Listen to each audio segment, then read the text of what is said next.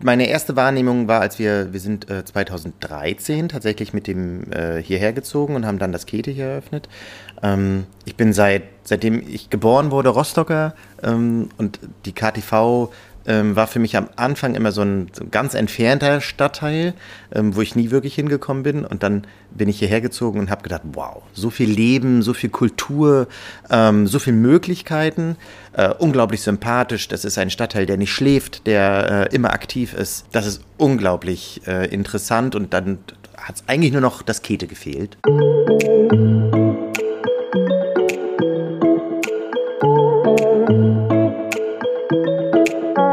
So bunt und vielseitig die Rostocker KTV ist, so offen und engagiert sind auch seine Bewohner.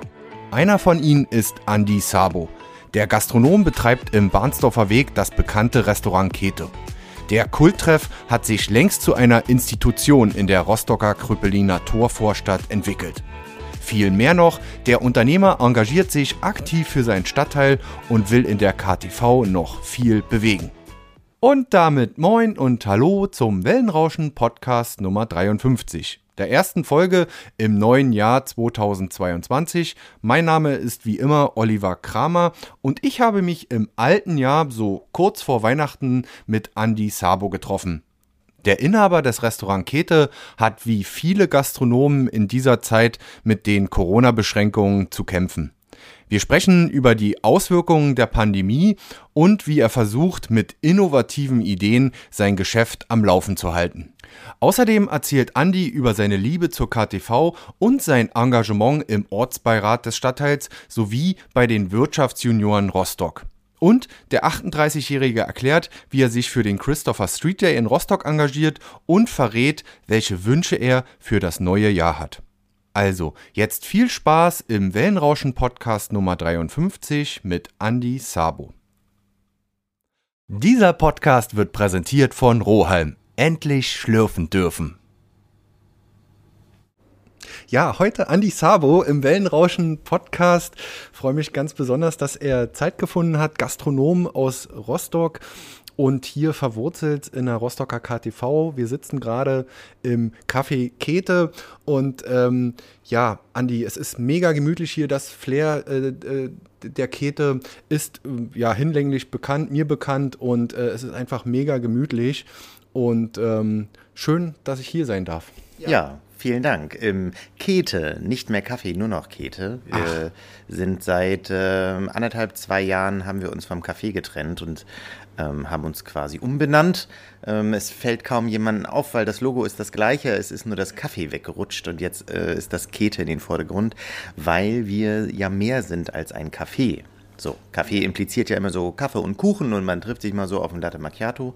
Ähm, und wir sind aber mehr, es ist, äh, wir sind ein à la carte Restaurant ähm, mit äh, Cocktails und Frühstück, so, also mehr. Deswegen nur noch, nur noch Kete. Also ist mir der Fauxpas jetzt hier äh, passiert und ähm, äh, wahrscheinlich, weil ich es von früher, als ich hier noch gewohnt habe, äh, so mit drin hatte und sie auch schon lange nicht mehr hier drin war.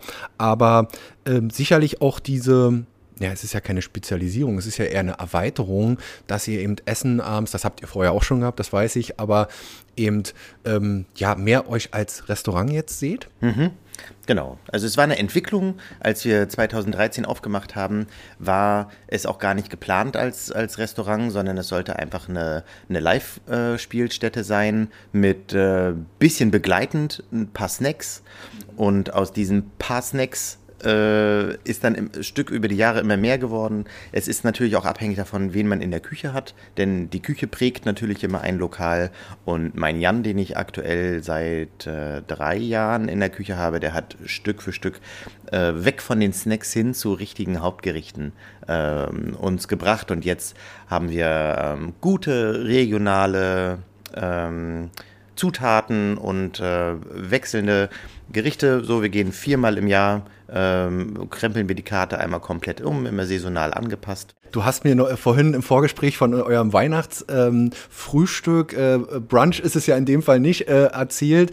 Ähm, was, was könntest du uns denn da mal empfehlen? Was, was kommt dann hier bei euch so auf den Tisch, so an weihnachtlichen Sachen? Oh, jetzt äh, hast du mich an weihnachtlichen Sachen. Natürlich, also klassisch Ente ja. ähm, gibt es bei uns auf der Karte ähm, als halbe geschmorte äh, Ente, auch gerne zum Teilen. Wenn man sagt, so eine halbe ist einem zu viel, dann kriegt man die für zwei ähm, mit doppelten Beilagen. Oder äh, kannst auch schöne Fasanenbrust äh, bei uns bekommen. Und wir haben auch andere, jetzt hänge ich andere saisonale Gerichte. Ich hätte mir da schnell hier eine Karte holen können. Ja, Karte, aber das äh, sollte jetzt auch nicht im Vordergrund stehen. Jetzt habe ich dich ein bisschen auf dem, auf dem falschen Fuß, aber äh, da hätte ich euren Koch. Ähm, aber was mir dabei gerade einfällt, ich glaube, ihr habt äh, neulich auch bei Mein Lokal, Dein Lokal teilgenommen? Ja, ja, ja, ja, ja. Neulich im Juni. Oh. Ja. Schon wieder ein halbes Jahr äh, her. Wie war denn das so? War dann auch Kamerateam hier und so, logischerweise. Und ja, äh, für fünf Minuten äh, Bilder im Fernsehen drei Tage drehen? Ungefähr, ja. Also ich sag mal, rückblickend, wenn man fragt, ob ich das nochmal machen würde, äh, war meine erste Antwort ohne zu überlegen, nein. Stress, ne? Aber mit Lächeln. Ja. So. Ja. Weil es war fünf Jahre, also es war, kam einem vor wie fünf Tage Jugendherberge.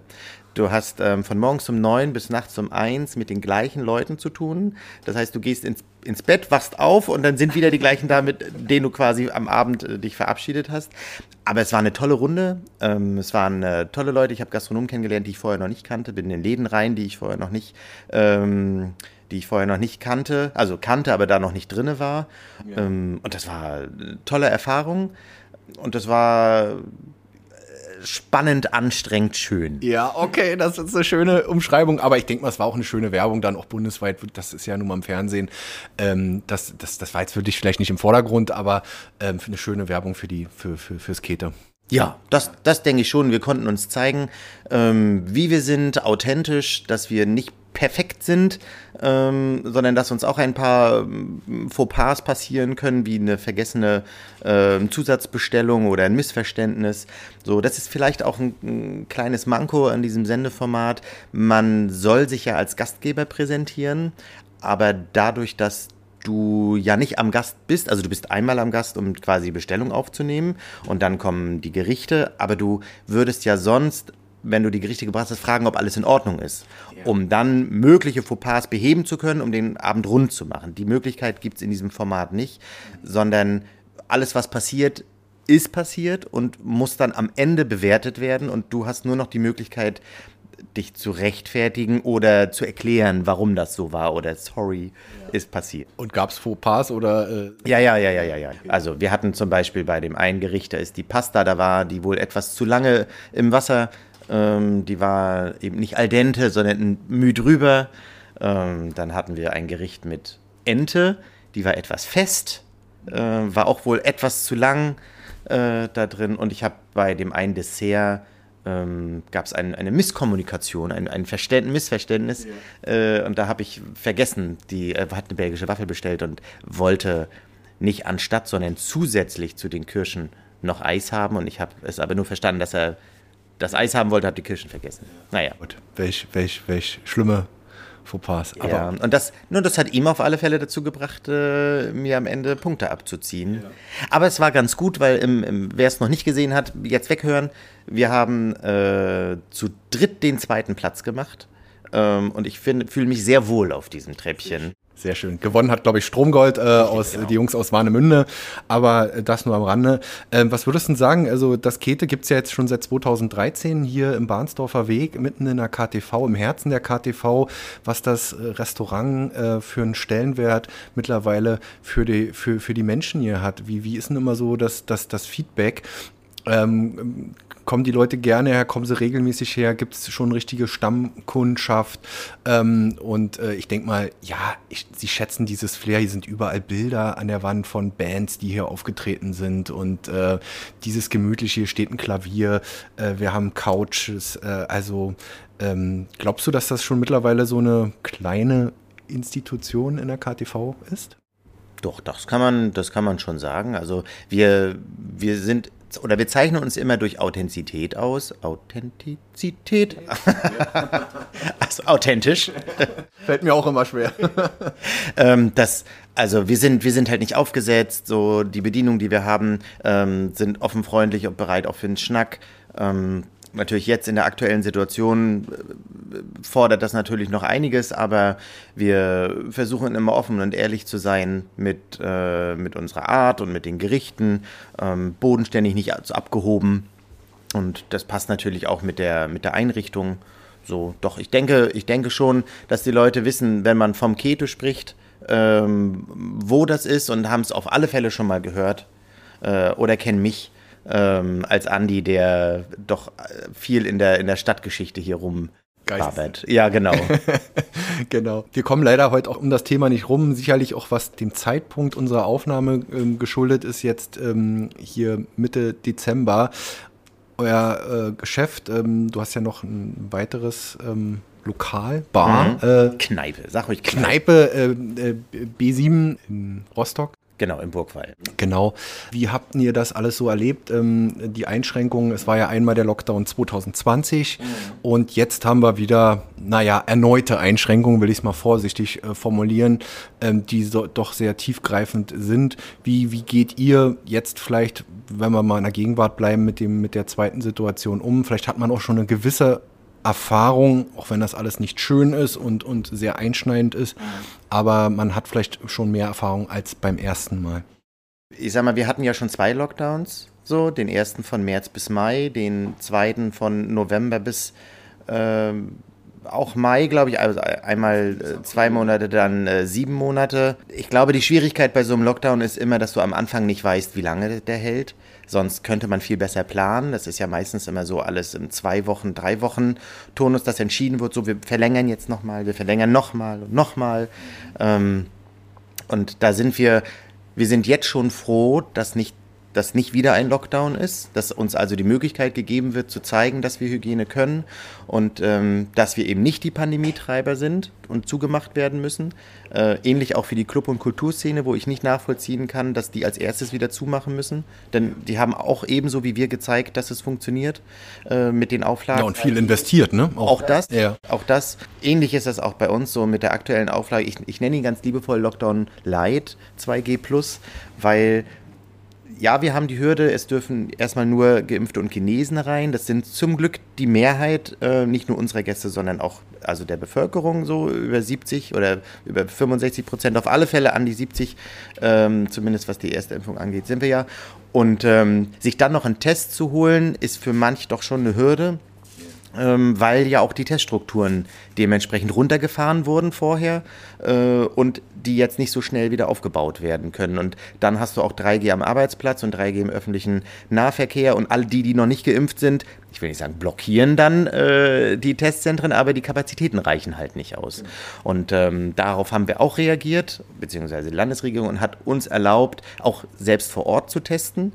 Das heißt also, man kann jetzt als Gast einen Test mitbringen in die Gastronomie oder ähm, einen angebotenen Test hier vor Ort machen, also wenn man selber die Tests hier hat gegen einen kleinen Obolus.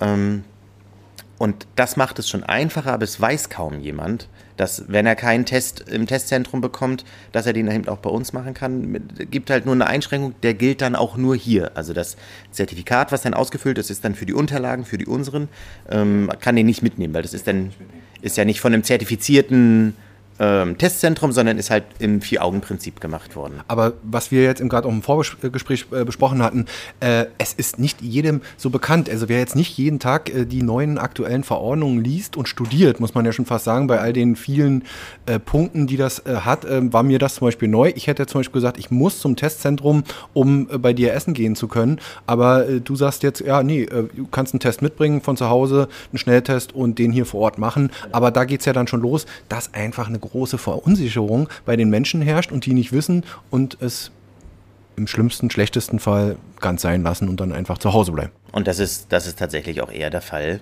Ähm, also wir haben definitiv keine normalen Abenden hier. So, es sind weniger Menschen und was natürlich noch wesentlich einschneidender ist, dass ähm, fast alle Weihnachtsfeiern abgesagt wurden. Ne? Also das ist ja jetzt unsere Zeit. Ähm, ab Mitte November geht es los. Bis äh, kurz vor Heiligabend hatten wir ähm, das Reservierungsbuch voll.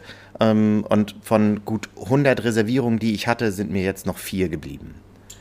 Und damit meine ich noch, da gehe ich also auch davon aus, dass die noch ähm, stornieren werden, auch aus verständlichen Gründen. Ähm, also ich bin da, ich bin da ja auch gar nicht böse. Ähm, was ich aber den, den Firmen ans Herz legen möchte, ist, dass wenn ihr die Feier, die ihr bei uns hier in den Räumlichkeiten oder generell jetzt auch für alle anderen gesprochen habt, wenn ihr die Feierlichkeiten und das Weihnachtsessen absagt, dann seid doch so, so fair und kauft Gutscheine ähm, für eure Mitarbeiterinnen, die ihr dann anstatt dessen verschenkt, dass sie in den Zeiten, wenn es dann wieder besser ist, selbst herkommen können ähm, und wir dann halt nicht den Einbruch haben, den finanziellen. Das würde uns uns, mir und meiner Branche helfen. Das war, glaube ich, im äh, ersten bzw. zweiten Lockdown ja auch eine Möglichkeit, um ein wenig äh, gegenzusteuern als Kunde, vielleicht auch zu helfen. Welche Möglichkeiten habt ihr noch? Ähm, ich weiß nicht, ob ihr einen Lieferservice äh, anbietet oder ähm, euch untereinander vernetzt. Dann wurden ja teilweise auch lokale Plattformen für Händler geschaffen, ähm, um dort Gutscheine zu erwerben. Das weiß ich. Mhm. Ähm, welche Mittel, welche Instrumente habt ihr überhaupt, ähm, um gegenzusteuern, um eure Mitarbeiter zu beschäftigen? Stichwort Kurzarbeitergeld, Corona-Hilfen. Sag mal da noch ein paar, paar Sätze zu. Ja, also Lieferdienst hatten wir überlegt äh, anzubieten, doch unsere Karte war und ist leider nicht lieferkonform, denn das, was wir hier zubereiten, ist nicht dafür gedacht, dass es nach der Zubereitung erst nach 15 Minuten gegessen werden kann. Ähm, das, das leider nicht. Ähm, was wir im letzten äh, Lockdown gemacht haben, wir haben ähm, Weihnachtsessen einvakuumiert und eine Bedienungsanleitung beigepackt, wie man das quasi zu Hause ähm, zubereiten kann. Ja. So, das war dann so ein Weihnachtsmenü mit äh, Ente, Rotkohl, Klöße, Lachs und andere Beilagen und das hatten wir alles einzeln gemacht und jeder hatte so einen Aufkleber, was dann, ne, wie viele Minuten mache ich mal ins Wasserbad oder auspacken und in den Ofen und so. Ähm, das war ganz süß und falls wir soweit, ich, ich hoffe es ja nicht, aber falls es so kommen sollte, dann werden wir das sicherlich auch wieder machen, aber in Lieferservice in der Form nicht, denn wären wir wahrscheinlich der 20. Laden, der Burger, Pommes und Pizza anbietet und das sind wir nicht. So, du wirst auch bei uns keinen Burger auf der Karte finden. Ja. ähm, haben wir halt nicht. Ansonsten Kurzarbeit ist, solange wir als Unternehmen es finanziell stemmen können, zahlen wir unsere Mitarbeiter weiter 100 Prozent, dass sie also zumindest, da ihnen schon das Trinkgeld dann fehlt, wenn äh, es ja auch weniger Umsatz jetzt ist und weniger Stunden zu arbeiten, ist, äh, dass sie wenigstens ihren vollen Lohn bekommen. Das ist uns schon wichtig das können wir machen. Und ansonsten ist die Überbrückungshilfe 3 Plus, heißt sie, glaube ich, verlängert worden, so dass, ähm, wenn man nachweislich jetzt, ich muss jetzt reine, also jetzt ein bisschen Spekulation, ja. wenn man ähm, nachweislich 30 Prozent weniger Umsatz zur Referenz 2019 hat, bekommt man einen Teil oder den gesamten Fixkostenbeitrag mhm. ähm, erstattet nach Antrag. Und da sind wir gerade beim Steuerberater an der Prüfung, ähm, ob das bei uns zutreffend ist. Und äh, ich bin da ganz guten Mutes. Neben dem äh, quasi Pseudo-Lieferdienst mit den Gerichten, die man zu Hause selber machen kann, haben wir uns gedacht, wenn man nicht genau weiß, wie man das machen kann und einem die Gerichte aus dem Kete fehlen, dann machen wir da eine Online-Sendung draus. Und dann haben wir die Kete Kochkombüse ins Leben gerufen für unsere, auch, also auch für unsere Auszubildende, die wir nicht in die Kurzarbeit stecken wollten und weiter beschäftigen wollten.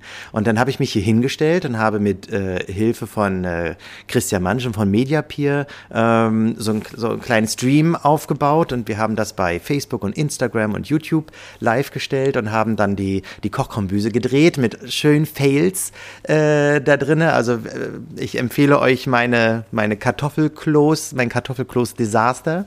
Bekommen wir noch auf YouTube? Ja, ja, ja, ja. ja. Sehr schön. Ich gebe dir den Link. Ja. Äh, das, war, das war schon famos und ich habe 30 ähm, Sendungen produzieren können. Äh, 10 mit meiner Auszubildenden und dann später mit äh, Gästen aus der Gastronomie, die jeweils quasi ihr Lieblingsrezept mit mir gekocht haben. Also sie haben gesagt, was sie kochen wollen. Ich habe eingekauft, ich habe sie quasi eingeladen zum Essen. Ähm, dann haben wir ihr Rezept gekocht äh, und ich habe mir sagen lassen, wie das geht. Ich wusste das in der Regel vorher nicht. Und dann haben sie Drinks mitgebracht, die ihr Lieblingsdrinks sind oder ihren Laden repräsentieren oder so.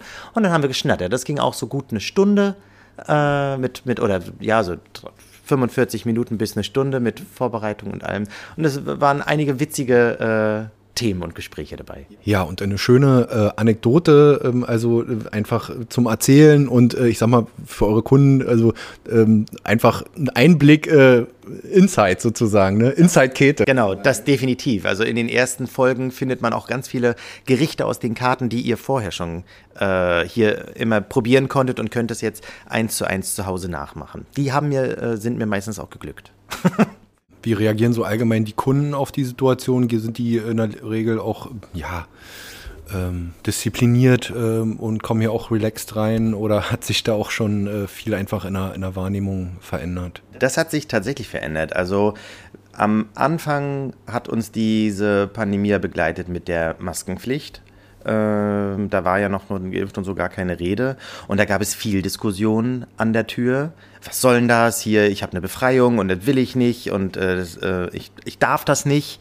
Ähm, und dann haben wir natürlich vom Hausrecht, weil also zum Schutz von uns und von unseren Mitarbeiterinnen und auch den anderen Gästen, gesagt, okay, dann kannst du leider hier nicht äh, reinkommen. Oder wenn du zum Frühstücksbuffet kommst, ähm, dann musst du am Tisch sitzen bleiben, weil am, am Buffet halt nur mit Maske ähm, sich bedient werden darf. Also müsstest du dich dann von deinen mh, anderen ähm, Freunden, die dabei sind, dann bedienen lassen. Ne? Also wir haben versucht, da Möglichkeiten zu geben. Jetzt, wo ähm, diese 2G oder auch 2G-Plus-Regel ist, ist mir aufgefallen und das ähm, finde ich tatsächlich auch ziemlich erschütternd, dass wir, wir machen das jetzt seit drei Wochen, vier Wochen mit der Plus, seit drei Wochen mit der Plus ähm, und 2G ist ja jetzt schon eine ganze Weile, dass immer noch Gäste kommen und sagen, hä, das musste ich ja noch nie machen. Was, und ihr scannt das auch noch ein? Das ist ja ein Quatsch. Und ich sage, hallo, ja, wie soll ich das denn sonst zertifizieren? Ich meine, du kannst mir ja sonst was zeigen. Äh, und dann sind auch welche, ich musste doch meinen, meinen Impfausweis noch nie zeigen. Es reicht doch, wenn ich sage, dass ich einen habe. Äh, und dann bin ich immer total irritiert, weil wir sind doch dafür verantwortlich, das zu überprüfen, ähm, dass das auch so alles seine Richtigkeit hat. Also irritiert mich jetzt auch, weil wenn ich kontrolliert wurde, ähm, sei es jetzt mal am Stadion oder also entweder man hat den äh, analogen sozusagen, den Impfausweis, den vorgezeigt, okay, den kann man schwer scannen, aber wenn man das digitale Dokument hat, dann wird das eingescannt oder man zeigt es halt nur vor, aber auf jeden Fall musst du es vorzeigen. Ja, und es gibt halt einige Gastronomen leider, die das nicht machen so, ich habe gerade gestern ähm, von einem gehört, äh, wollten sie, also sie kramten alles raus, weil sie das so kannten. Äh, gesagt, nee, lass stecken reicht, wenn du es hast. Ich will es gar nicht sehen. Erst wenn eine Kontrolle kommt, dann ist es wichtig, dass du einen Test bei hast. Und dann denke ich, so ein Wahnsinn, weil wenn äh, eine Kontrolle kommt und der hat keinen dabei, dann zahlt nämlich nicht nur der Gast, sondern die horrenden Strafen zahlt auch der Gastronom. Und ich weiß nicht, wie lange die das haben, also wollen, durchsetzen wollen. Aber gut, das liegt auch dann natürlich daran, ob es kontrolliert wird oder nicht. Ne? Ja. Also ich war vor einigen Wochen einen kleinen Ausflug nach Hamburg gemacht, äh, als das alles noch ein bisschen entspannter war. Wobei da ging es auch gerade äh, auch los. Und äh, da sind wir auch ins Restaurant und da wurde strikt geguckt und äh, alles vorgezeigt und äh, mit an Platz gehen und Maske sowieso und ähm, also ähm, das können die sich gar nicht leisten, wenn, wenn, wenn da eine saftige Strafe kommt. Ähm, das, das äh, ruiniert man ja seinen Laden, nur wenn man vielleicht einmal nicht kontrolliert hat oder ja. so. Ja, also das, das macht keinen Sinn. Ähm, inwieweit ist denn das jetzt momentan bei dir so ein bisschen dann auch diese ganze Erschütterung? Du bist ja Gastronom mit Leib und Seele seit, seit vielen, vielen Jahren. Ähm, so ein bisschen auch erschüttert oder lässt du dich davon auch gar nicht so beeindrucken und sagst, naja gut, man lebt so im im Tagesgeschäft, man, man, man muss ja weitermachen, es ist ja irgendwo auch äh, deine, deine, eure Existenz. Ähm, geht, geht da so ein bisschen auch in den letzten Monaten ein bisschen was von der Leidenschaft verloren oder sagt man, man hofft äh, einfach, dass es vorbeigeht und ähm, wieder die guten alten Zeiten kommen. Wir haben ja vorhin so ein bisschen über die Bands äh, gesprochen, die hier aufgetreten sind und oder die, die Künstler. Ähm, das sehnt man sich irgendwie doch zurück wieder. Ne? Mhm. Ich bin neulich im Kino gewesen. Zum, äh, zum Welt-Aids-Tag gab es im, äh, in der Frieda einen Film, der nannte sich 120 BPM, spielt in den 90ern äh, in, in Paris. Und da gab es mehrere Szenen, wo sie in Diskotheken getanzt haben. Und ähm, als dann danach gefragt wurde, so war ein kleines Feedbackgespräch nach dem Film, äh, wie uns das gefallen hat, war das Erste, was ich gesagt hatte, ist, die haben getanzt, ohne Maske, ganz eng. und das vermisst man total. Also auch die Live-Musik und ähm, dieses Miteinander, wenn ich dran denke, wir hatten die Le Bums Boys hier als äh, quasi schon Tradition zwischen den ähm, Weihnachts-, also zwischen Weihnachten und Neujahr, den bekannten Resttagen nach den Festtagen, ähm, dass man hier noch schön sein, sein, seinen Speck schütteln konnte und das, das fehlt halt. Das, das weiß, dass das nicht mehr sein kann. Und es ist unglaublich wichtig für mich, Kleinkunst auf diese Bühne zu bringen, auch während der Pandemie mit, mit dieser Situation, auch zu zeigen, dass das funktioniert und den Künstlerinnen die Möglichkeit geben, ähm, auch Bühnen weiter zu pflegen, weil ich sag mal, unsere Lady, die wir hier haben, äh, das Klavier, Bam Bam, äh, das, das haben wir jetzt seit zwei Jahren hier und äh, die wurde so selten bespielt, die sehnt sich ja geradezu. Die ist frisch gestimmt, äh, die sehnt sich danach. Ja, ähm, steht gelangweilt hier und ja, äh, in der die, Ecke. Und, sie möchte, äh, möchte gerne bespielt werden. Und das ist natürlich schön, aber es gibt natürlich auch Künstlerinnen, die unter diesen Bedingungen gar nicht auftreten können. Ne? So, weil es nicht lohnt. So, und weil es nicht, nicht reicht. Aber äh, ich will nicht nur klagen, äh, ich finde, man kann, also ich bin sowieso ein, ein äh, liebenswerter Optimist in vielen Situationen und ich sehe gerne das Positive und ich sehe tatsächlich auch hier in dieser pandemischen Lage, zumindest was das Arbeiten geht, etwas Positives. Und zwar, was ich unglaublich reizvoll finde, ist, dass die Menschen jetzt, wenn sie reinkommen, an der Tür stehen und warten und wir sie platzieren. Ja. Das ist, ähm, das hat ein ganz tolles Niveau, Gefühl dahinter. Vorher war das so, ähm, wir waren, wir waren am, am, an, einem, an einem Gast oder wir waren gerade dabei, am Tresen Getränke zu machen und die Gäste kamen rein und haben sich selbst ihren Tisch ausgesucht, den sie gerne hätten. Und in der Regel war das einer, der noch nicht abgeräumt war. Und das bringt einen Kellner sofort in eine Stresssituation in den Kopf, weil er weiß, ach, guck mal, neue Gäste da, neue Gäste da, ich muss den Tisch noch machen, dies, das, das. Und jetzt ist es alles irgendwie, sicherlich sind ja auch weniger Menschen da, aber es ist irgendwie gesitteter. Man die Gäste stehen, sie wissen, sie müssen erst was vorzeigen oder so, wir müssen das kontrollieren. Ist ja sonst bei einer Reservierung auch. Man sagt, man hat reserviert und man wartet, dass man platziert wird. Und ich finde, das hat viel mehr man, dieses Gastgeber sein, ne? Herzlich willkommen, ähm, wie viele Personen, darf ich sie platzieren? So, das mag für die einen oder anderen vielleicht ein bisschen abgehoben klingen, aber ich finde, das ist ein schönes Gefühl. Also ich finde es als Gast auch schön, äh, das gibt es ja auch in, mitunter auch beim Griechen mal oder äh, beim Spanier, nicht bei jedem. Also mhm. das ist je nachdem, wie Konzept ist oder das hat auch nicht immer was mit, ob das jetzt gehobener ist oder ein gehobeneres Restaurant, aber eben auch.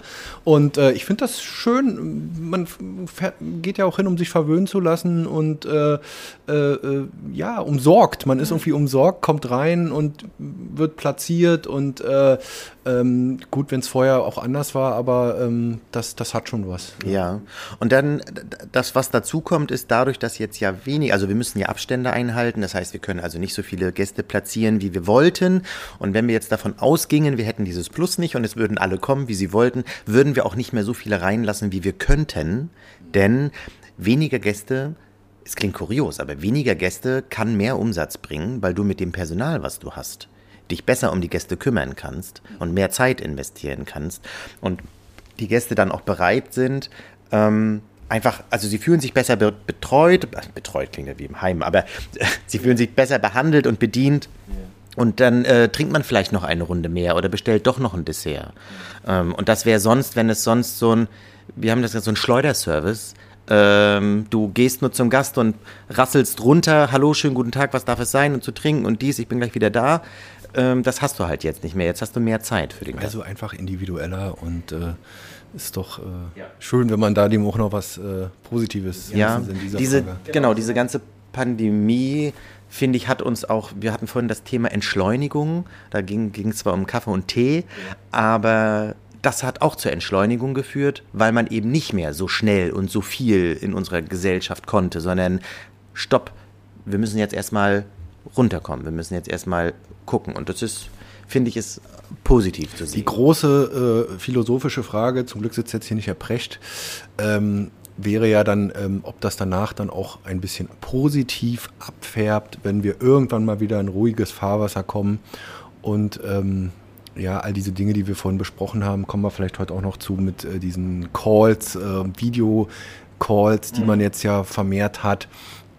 ähm, das Homeoffice, mhm, das, ähm, das, Sachen, ja. das, das Entschleunigen. Wenn davon danach dann auch was übrig bleibt und wir uns vielleicht, naja, ich sag mal um fünf bis zehn Prozent äh, ein bisschen bewahren und runterschrauben ja und äh, das, das ist eine Wunschvorstellung, das klappt vielleicht auch nicht bei jedem, aber ähm, es ist ja schon ein Unterschied, als wenn man ins Büro hetzt und hier äh, äh, oder ob man eben zu Hause sich sein Teechen macht und äh, neben seinen Rechner stellt und dann eben seine Calls abarbeitet oder was auch immer tut. Und Aus anderen Bereichen ist ja auch, also Digitalisi also die Pandemie hat die Digitalisierung einen mega Anschub gegeben. Absolut ähm, Situation Digitalisierung und Homeoffice, äh, Dienstfahrten, muss man tatsächlich für eine Besprechung sich zwei Stunden ins Auto setzen, um äh, eine Stunde da zu schnattern, um dann wieder zwei Stunden zurückzufahren.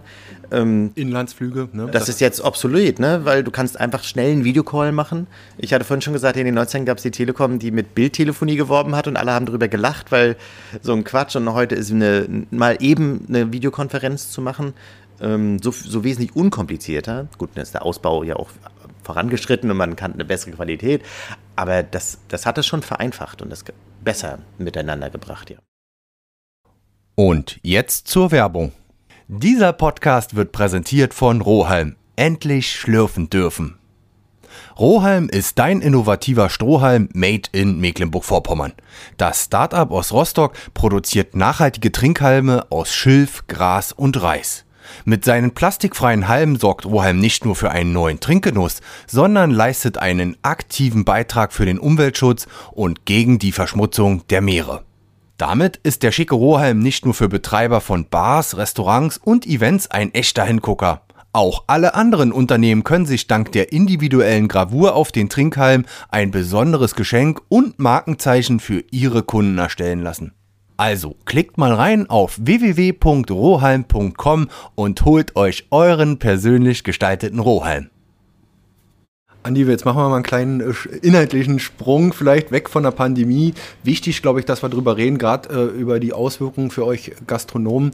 Aber ich würde noch mal so ein bisschen auf den Kiez hier eingehen, auf die KTV, die ja wirklich so ähm, ihren eigenen äh, Charme hat. Ich habe auch ein paar Jahre hier gewohnt und habe das einfach auch genossen. Ja, die Bars, die Kneipen, die Restaurants, äh, aber einfach auch äh, die, die Leute, die, äh, die hier leben, die Begegnung. Ähm, äh, du wohnst, glaube ich, auch schon eine Weile hier. Du arbeitest hier. Wie, wie nimmst du das die letzten Jahre ähm, wahr? Ähm, ich glaube, man fühlt sich einfach hier wohl, dann einfach auch in Rostock. Hm. Also meine erste Wahrnehmung war, als wir, wir sind äh, 2013 tatsächlich mit dem äh, hierher gezogen und haben dann das Kete hier eröffnet. Ähm, ich bin seit, seitdem ich geboren wurde Rostocker ähm, und die KTV ähm, war für mich am Anfang immer so ein, ganz entfernter Stadtteil, ähm, wo ich nie wirklich hingekommen bin. Und dann bin ich hierher gezogen und habe gedacht, wow, so viel Leben, so viel Kultur, ähm, so viele Möglichkeiten. Ähm, das ist unglaublich äh, interessant. Und dann hat es eigentlich nur noch das Kete gefehlt.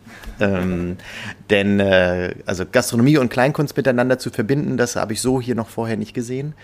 Ja. Ähm, aber das ist schon toll und in den letzten Jahren hat sich die, die KTV sicherlich gewandelt. Also sie war, vorher war es so das Schmuddelkind äh, der Hansestadt. Heute gibt es, ähm, ist der Sanierungsstand ähm, noch nicht perfekt und es gibt immer noch Straßen, die ganz furchtbar sind, aber größtenteils, also auch hier der Bahnsdorfer Weg wurde damals, äh, ich glaube um 2000 rum, Ende der 90er, äh, mit einem großen EU-Fonds, hier diesem Urban-Projekt, ähm, saniert und wurde ja hübsch gemacht, diese, diese gelben Backsteine. So, das hat immer ein bisschen an diese die goldene Straße, die Backsteinstraße.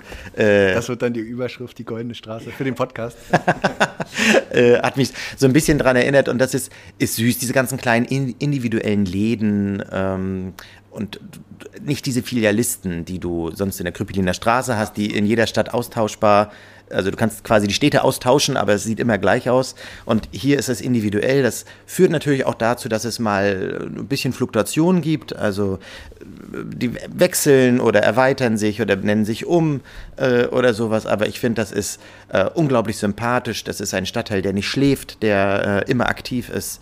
Ähm, ja, Genau. ja, ja, cool. Und äh, wo ich eben gerade hergekommen bin, war jetzt also offen wieder ein paar Wochen nicht hier oder ein paar Monate, keine Ahnung, je nachdem, wo man, wenn man nicht gerade in der Wismaschen ist oder am Dobi. Ähm, schon wieder ein neues Geschäft hier vorne an der Ecke. Es ist oft ein Wechsel. Wir haben ja hier die Taschenproduzenten, ähm, beziehungsweise also Leder, Gusti-Leder, jetzt ja. fällt es mir ein.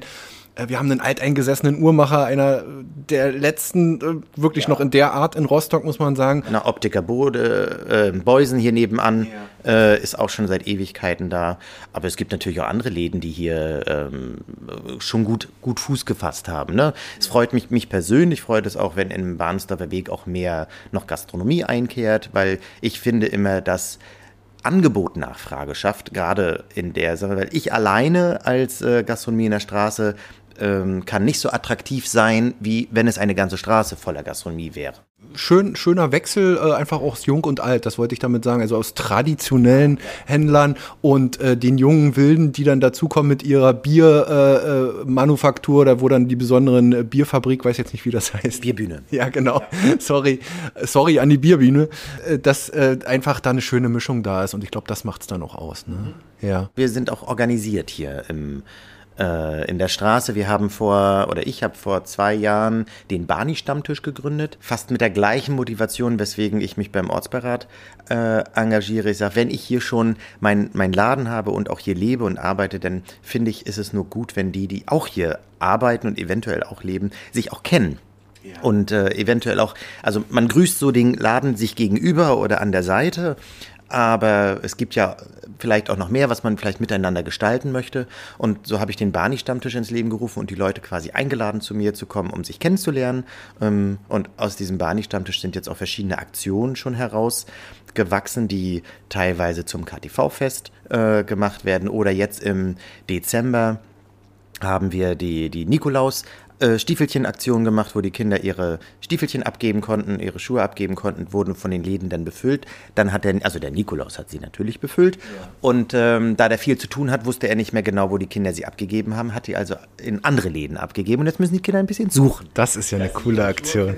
Mega. Äh, und es wurden, also es äh, haben über 20 Läden äh, teilgenommen und pro Laden standen etwa 15 bis 20 Schuhe und dann kannst du dir ja mal hochrechnen, wie viele Kinder da mitgemacht haben. So, ähm, das ist eine sehr erfolgreiche Sache. Oder wir haben die Weihnachtsbeleuchtung, die hier im Bahnsdorfer Weg hängt, ist auch aus der, ähm, aus der Motivation des Barney-Stammtisches herausgekommen, größtenteils mitfinanziert, aber auch vom, vom Ortsbeiratsbudget. Kannst du vielleicht gleich nochmal drauf kommen. Ähm, genau. Okay, also du hast es eben schon selber angeschnitten. Ähm, du bist sehr engagiert über äh, dein eigenes Geschäft, deine eigenen Geschäfte ähm, hinaus. Hast den Barney-Stammtisch, darüber hatten wir noch gar nicht vorher gesprochen. Super. Ähm, du bist im KTV Ortsverein ähm, organisiert und im Ortsbeirat, nee, im KTV-Verein und im Ortsbeirat. Jetzt, jetzt habe ich es äh, seit einiger Zeit schon. Ähm, ja, erzähl mal, warum, warum, warum hast du das, warum bist du dabei und was war dir damals wichtig? Und vor allen Dingen, was kann man dort ähm, ja, bewegen? Hm. Also tatsächlich die gleiche Motivation wie die Gründung des Barney-Stammtisches. Ähm, ich denke, wenn man in einem Stadtteil lebt und arbeitet, dann gehört es einfach dazu, dass man sich auch einbringt, weil man wissen möchte, was passiert hier. Also das ist der Grund, weswegen ich in den Ortsbeirat, ähm, also mich engagiert habe, um da gewählt zu werden. Also das ist ein politisches Amt, ähm, wobei du beim Ortsbeirat ernannt wirst, aber das nur nebenbei.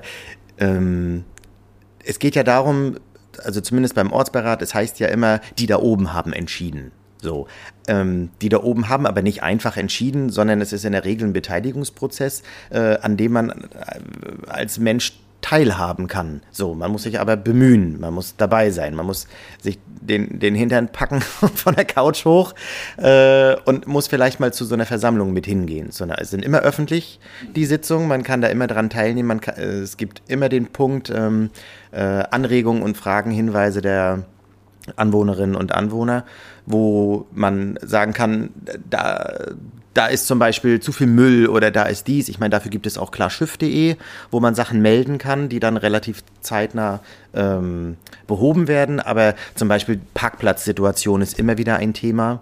Ähm, wobei ich persönlich der Meinung bin, dass es in der KTV nicht zu wenig Parkplätze, sondern zu viele Autos gibt. Und sie werden Jahr für Jahr mehr. Ähm, das ist eher das, aber das ist ein Hauptthema. Wo man sich wahrscheinlich auch dran reiben kann dann mit den anderen, ja.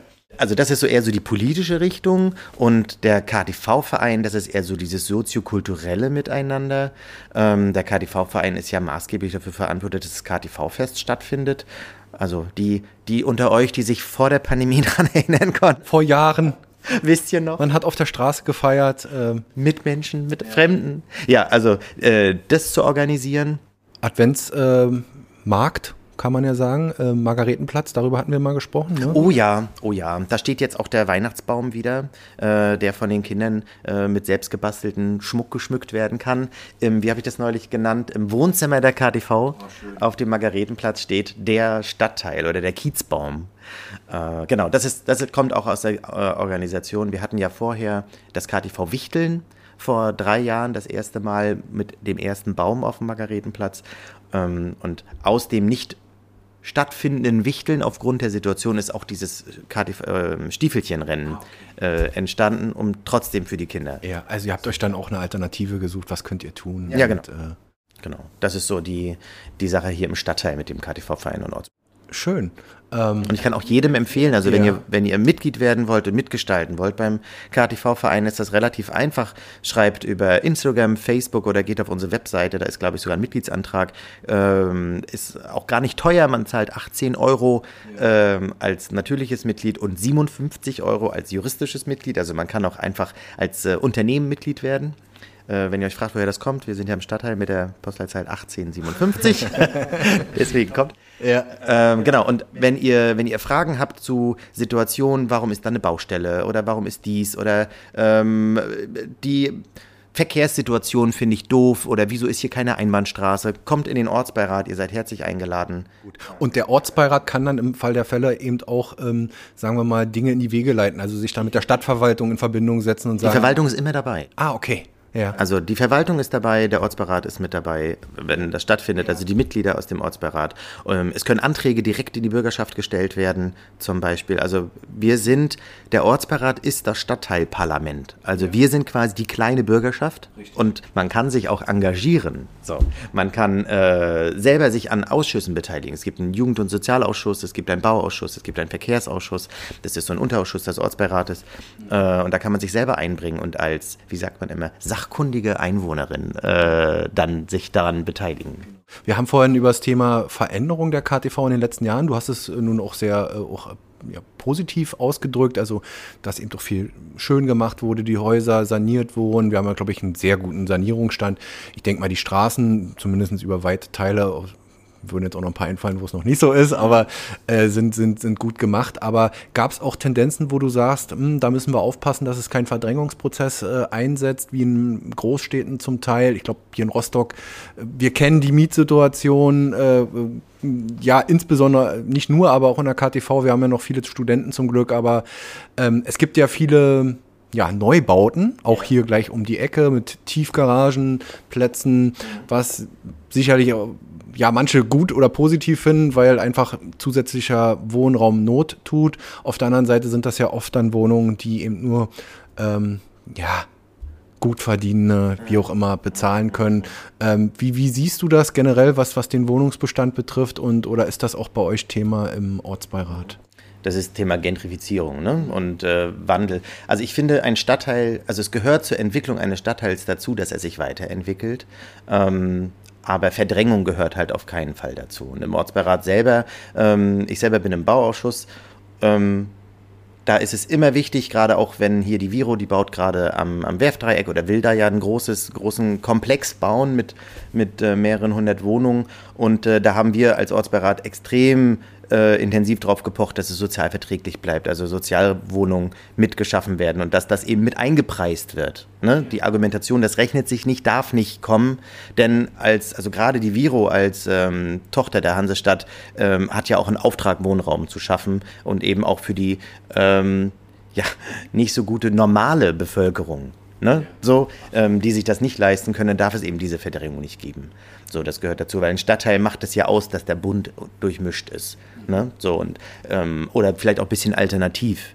ähm, zu sein. Und dann ähm, finde ich tatsächlich teilweise ist relativ sympathisch diese Idee der Hausbesetzung, ähm, nicht verwendeten Wohnraum ähm, zu, zu, annektieren und äh, ihn quasi äh, ja wieder zum Lebensraum zu schaffen. Genau. Ähm, nutzen, nur weil eventuell Spekulatoren oder Investoren ähm, einfach noch warten, bis die Preise weiter steigen. So, das, find, das ist definitiv ähm, ein Punkt, der häufig auch mit Thema im Ortsberat Ja, ähm, aber kommt das bei euch auch an, dass es, dass es ein Thema ist, einfach, dass die Mieten äh, mitunter dann auch äh, immer weiter steigen und dass da eine Verdrängung stattfinden könnte? Oder ist es noch in einem, in einem Rahmen, wo man sagt, ähm, ja, solange die Studenten hier sind und sich das auch irgendwo eine, eine, Wohnung leisten können, ist das okay? Ja, du sagst, du sagst, also es ist ganz spannend, das mit den Studierenden ist ja irgendwie ein Teufelskreis. Ne? Sie können sich eine ein, einzelne Wohnung nicht leisten, also gehen sie in eine WG. Eine WG hat in der Regel drei bis vier Zimmer, also eine ideale Größe für eine kleine Familie. Die Familie kann sich ähm, eine Miete bis, jetzt muss ich ein bisschen spielen, vielleicht bis 1500 Euro leisten für vier Zimmer. Und dann sieht der Vermieter aber, es ist Bedarf für Studierende da, also kann ich ja einzelne Zimmer vermieten. Und einzelne Zimmer können natürlich im, wesentlich teurer sein und dann verdient er an der Wohnung aber 2000 oder 2500 Euro. Ähm, und dann, also ich sag mal, Studierende und Familien ist eine schwierige Situation, weil die, also sie, sie nicht kannibalisieren, aber sie nehmen sich ja gegenseitig den Raum, den sie ja eigentlich selber brauchen, von dem anderen. Ja, und dann steigen aber auch die Preise, weil die Studierenden im Einzelzimmer ja mehr sind zu zahlen als in der Gesamtheit. Das drückt den Preis im und das, hoch. Und das schiebt den, den Mietspiegel oder ja. was auch immer ja. Ja, dann äh, hoch. Weil einerseits sagen wir ja auch, und das sage ich ja auch, also bitte nicht missverstehen, äh, Studenten sind gewollt, auch hier in der KTV gewollt, hier ist die Uni, äh, äh, das, das gehört zum, zum Leben hier ähm, äh, dazu. Aber man befindet sich, äh, es gibt aber auch viele Familien mit Kindern, immer mehr Familien mit Kindern. Ich meine, meine Kinder sind hier auch in die Kita gegangen, äh, ähm, in der Waldemarstraße und äh, da hat man das pure Leben ja auch immer gespürt. Und das ist ja auch nach wie vor.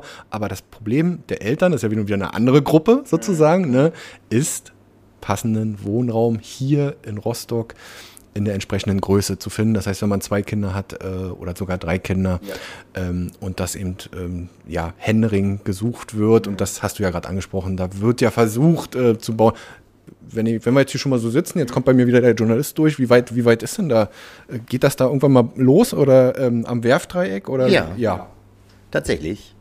Ähm, die Viro hat eine eigene Webseite dazu, wo der ähm, Fortschrittsstand ähm, dokumentiert ist. Richtig, genau, wo das aufgelistet ist. Und es werden drei Bauphasen sein, äh, in denen das ähm, realisiert wird. Und ich glaube, der erste fängt schon jetzt 23 oder 24 an. Also das relativ zeitnah. Bis 30 soll dann alles fertig sein. Das ist ein Riesenprojekt. Okay. Da werden die Straßenbahnschienen werden umgelegt werden müssen. Ja. Äh, der gesamte Kreuzungsbereich vorne an der, am, am Neptun Einkaufscenter ähm, wird äh, neu gerichtet. Die Straße wird ähm, ersetzt. Also da, die eine an der Ecke, jetzt habe ich Max-Eid-Straße, die kommt, glaube ich, weg und die davor wird die andere vergrößert. Ja. Es wird neue Abbiege. Also sehr also kompliziert Infrastruktur. Komplex, kompliziert würde ich nicht sagen, aber komplex. Ja, sehr, sehr, sehr viel gemacht wird. Okay, also das war jetzt nur mal wieder die Neugier, Neugier bei mir, weil viele Leute ja auch immer fragen, na, wann es denn da endlich mal los? Aber es ist ja auch ein Riesenbauprojekt, weil das ist ja kein kleines Grundstück und da sollen ja auch ey, sehr viele Wohnungen äh, entstehen, was vielleicht auch die Wohnungssituation ein Stück weit ähm, entspannen könnte mhm. und wir nicht nur die teuren Wohnungen mit Warnow-Blick vorne am Werfdreieck haben, ähm, sondern eben auch ähm, Sozialwohnungen unter anderem. Ähm, du bist nicht nur, ähm, wie eben gesagt, ähm, hier in der KTV äh, äh, engagiert in den verschiedensten Gremien, sondern jetzt in letzter Zeit auch verstärkt bei den Wirtschaftsjunioren Rostock. Ähm, ja, Sag mal da noch mal ein paar Sätze zu. Ich denke mal, dir war es wichtig, einfach auch als Unternehmer dort äh, mit A vertreten zu sein und B, ähm, ja, ist ja auch ein, ein, Punkt, um sich zu vernetzen, um andere junge Unternehmer kennenzulernen. Ja, genau, genau. Also die Wirtschaftsunion, für die, die das nicht kennen, ist ein Verein für junge Unternehmerinnen und Führungskräfte bis 40. Und das ist ähm, nicht nur in Rostock ein Verein, gibt es äh, seit über 60 Jahren in Deutschland, seit äh, 30 Jahren auch auf unserer Seite von Deutschland.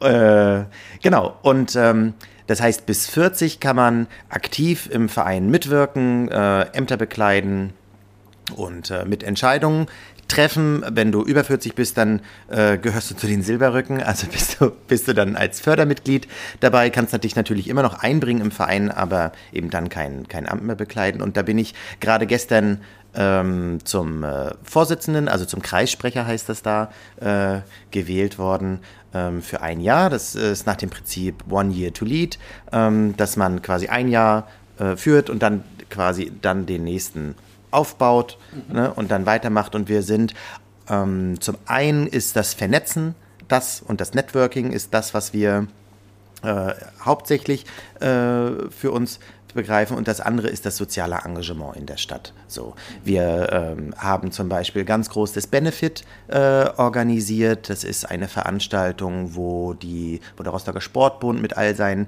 Sportvereinen da war, äh, um, sich, um sich vorzustellen und Kinder konnten dann einmal testen, welcher Verein, welche Sportart ihm am ehesten liegt. So von ähm, Kickboxen über Tischtennis und äh, Football und Baseball und alles, was man mit mit dem Ball so machen kann. Konnte man ausprobieren. Ja. Genau, genau. Das haben wir organisiert. Oder die Kauf eins mehr Aktion, wo wir dann im, im Edeka in der Hermannstraße bei Edeka Sölleck stehen, um äh, für die Rostocker Tafel Spenden zu sammeln. Kauf eins mehr bedeutet, du gehst normal einkaufen und kaufst halt ähm, Konserven oder langhaltende Lebensmittel eins mehr und gibst das, gibst das dann vorne bei uns ab. Also äh, eine ganze Menge und äh, vielleicht nochmal danach gefragt, ähm, wie nimmst du da die jungen, äh, ich muss immer so schmunzeln, die jungen äh, Unternehmerinnen und Unternehmer wahr? Geht da was in Rostock? Ähm, äh, sind natürlich oft vielleicht auch Gastronomen, Händler in dem Sinne. Aber geht da auch was äh, in andere Richtungen, Startups? Äh, so, das ist ja immer so mein Thema. Ja, also tatsächlich, also wir sind äh, aktuell an die 50 Mitglieder, davon etwa 20 aktive. Also wir sind gerade in so einem kleinen Umbruch, weil viele mit aktiv meine ich, das sind die noch unter 40. Äh, und in den letzten fünf Jahren hat sich das nämlich, ist das gekippt. Da sind sehr viele unter 40-Jährige über 40 geworden und dann von normal Fördermitglied. Äh, und das, wir sind natürlich auf der Suche nach neuen und nach einem sehr bunten und diversen äh, Mitgliederstand. Äh, und aktuell ist es halt, wir, wir haben Menschen aus, äh, aus dem Steuerberater- oder Investmentbereich, äh, wir haben aber auch äh, jemand aus dem Baumarkt äh, dabei und äh, Gastronomen sind, bin ich aktuell noch der Einzige. Okay. Ähm, also ich, nee, ich werbe, ich werbe gerne dafür, dass das auch ein bisschen diverser da werden kann.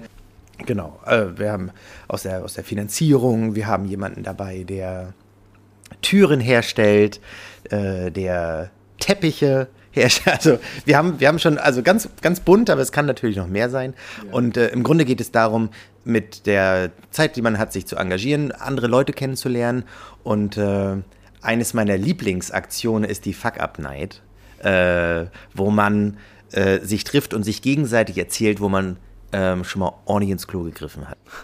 um nämlich zu sagen, also ich, ich stehe hier und ich kann sagen, ich habe schon mal einen Laden aufgemacht, den ich nach einem Jahr wieder schließen musste. So. Und dann kann ich erzählen, wie viel Herzschmerz mich das gekostet hat, aber auch wie viel Positives ich daraus gezogen habe, ähm, welche Fehler oder Entscheidungen ich so nicht nochmal treffen würde. Äh, und dass sowas hilft. So, und wenn man das mit Menschen ähm, also mit Menschen austauscht, die im, ungefähr in der gleichen Altersstruktur sind, ähm, oder auch in, äh, wenn du sagst Startups, die hören sich das an und äh, können daraus was mitnehmen, ist das bei den, bei den Wirtschaftsunionen ähnlich wie im Wald.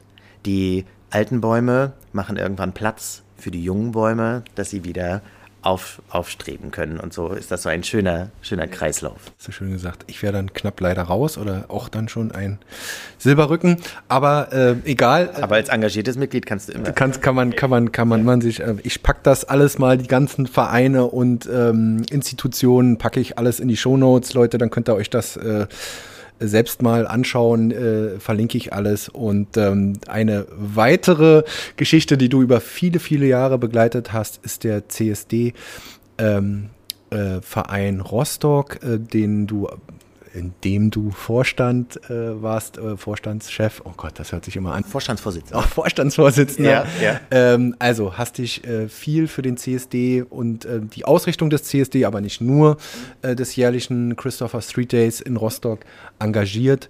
Ähm, ja, erzähl mal, wie du, wie du dazu kamst, beziehungsweise was denn so, ähm, ja, wie sich die Szene entwickelt hat. Wir haben im Vorgespräch relativ viel schon drüber, drüber gesprochen, dass da natürlich eine Entwicklung stattgefunden hat, aber vielleicht steigen wir mal so ein, wie es vor zehn Jahren war.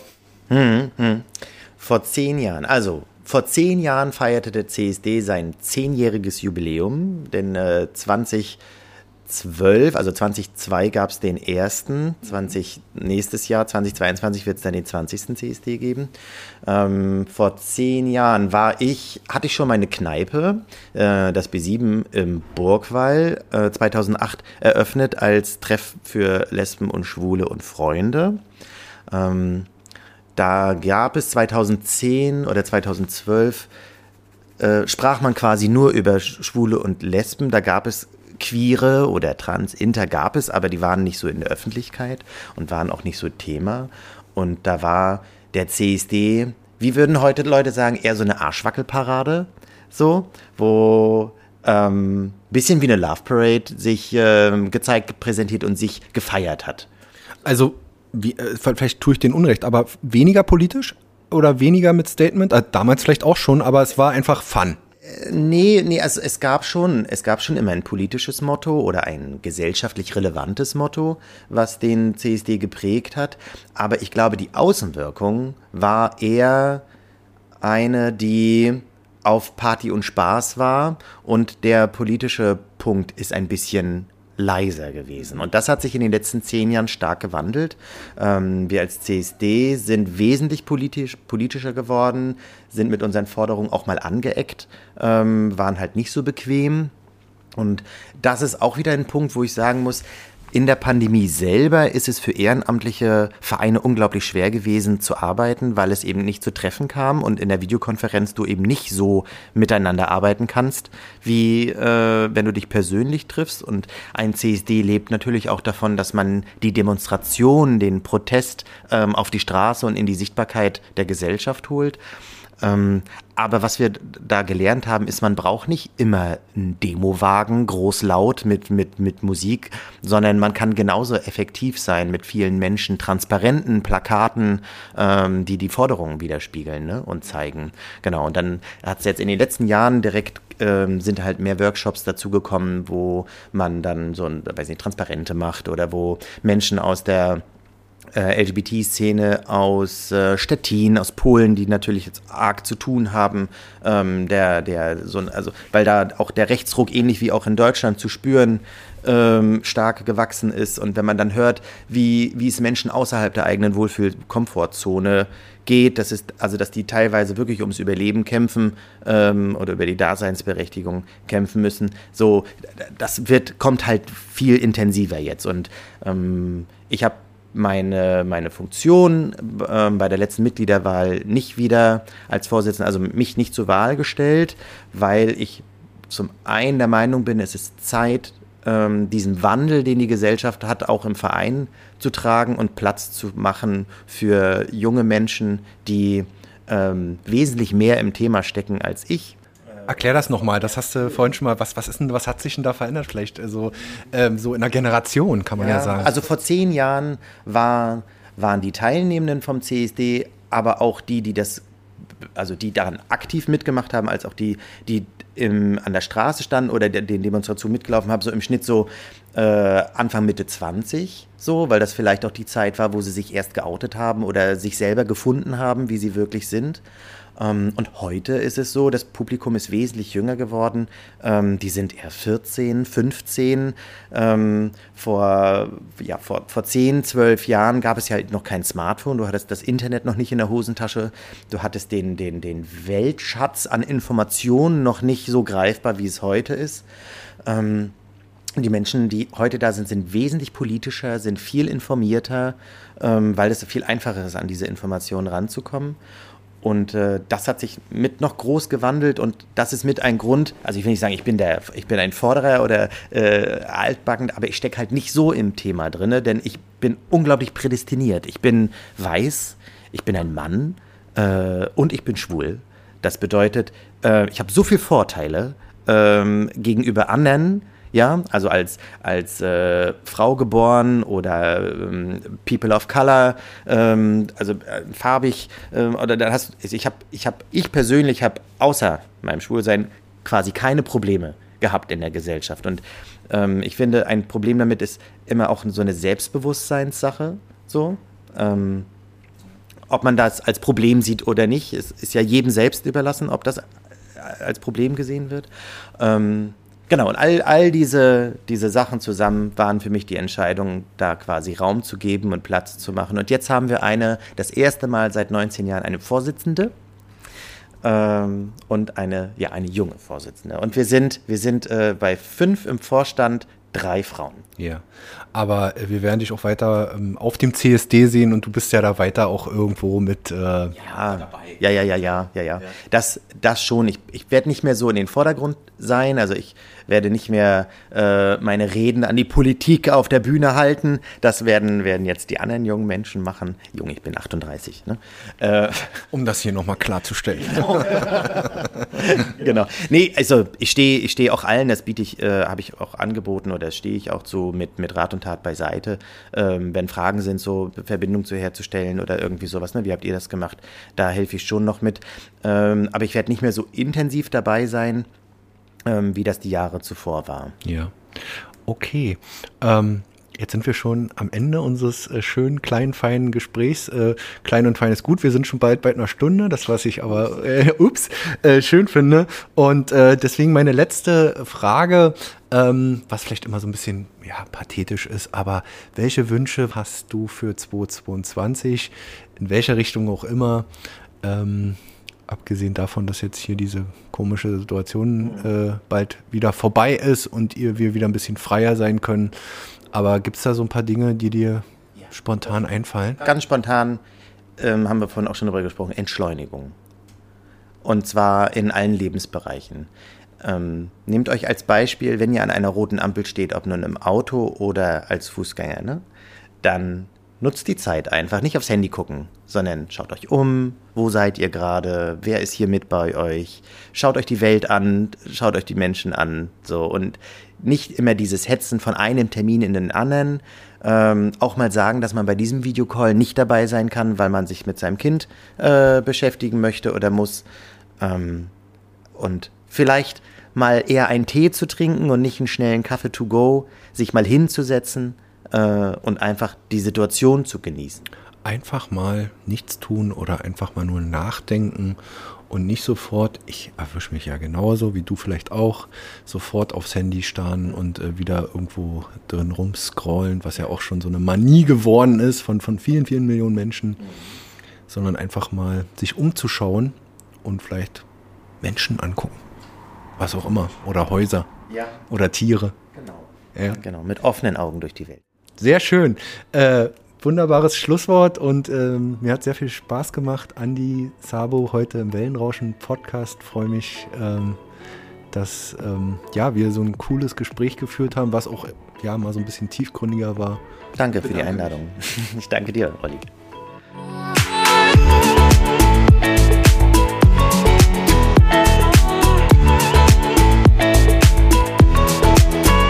Der Podcast mit Andy Sabo ist auf unserer Homepage unter www.wellenrauschen-mv.de abrufbar. Wer uns auf dem Smartphone lauschen will, findet uns bei Spotify, iTunes, Deezer und Google Podcasts.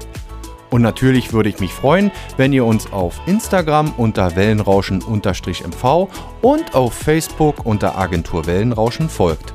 Wenn ihr Partner von Wellenrauschen werden wollt und beispielsweise in unseren Podcasts euer Produkt oder eure Dienstleistung bewerben wollt, dann schreibt mir einfach eine E-Mail unter info at wellenrauschen-mv.de. Und zu guter Letzt wollte ich noch einmal darauf hinweisen, dass wir Podcasts für Unternehmen, Vereine und Organisationen produzieren und Beratungen sowie Workshops für den Einstieg in die Welt der Podcasts anbieten. Kommt einfach auf uns zu, schreibt mir eine E-Mail, wir würden uns über jede Anfrage freuen. Bis dahin, euer Olli Kramer.